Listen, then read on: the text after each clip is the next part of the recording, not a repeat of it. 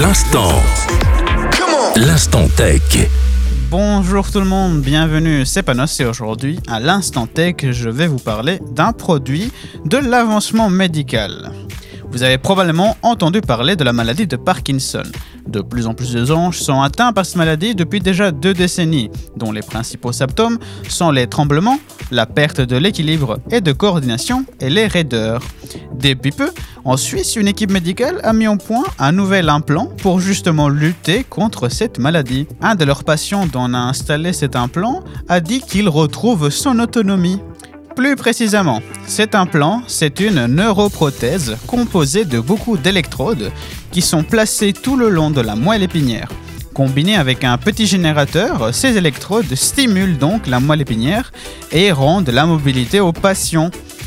Le concepteur de cet implant explique qu'il y a une ressemblance avec les défibrillateurs, mais ceci dit, il distingue la précision dont cet implant peut cibler la moelle épinière uniquement.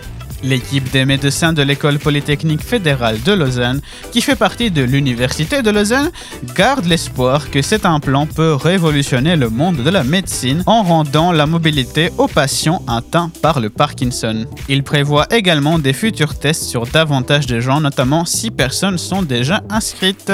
Voilà pour moi aujourd'hui. J'espère que l'info vous a plu et nous on se retrouve la prochaine fois. Merci de nous écouter. Bye bye.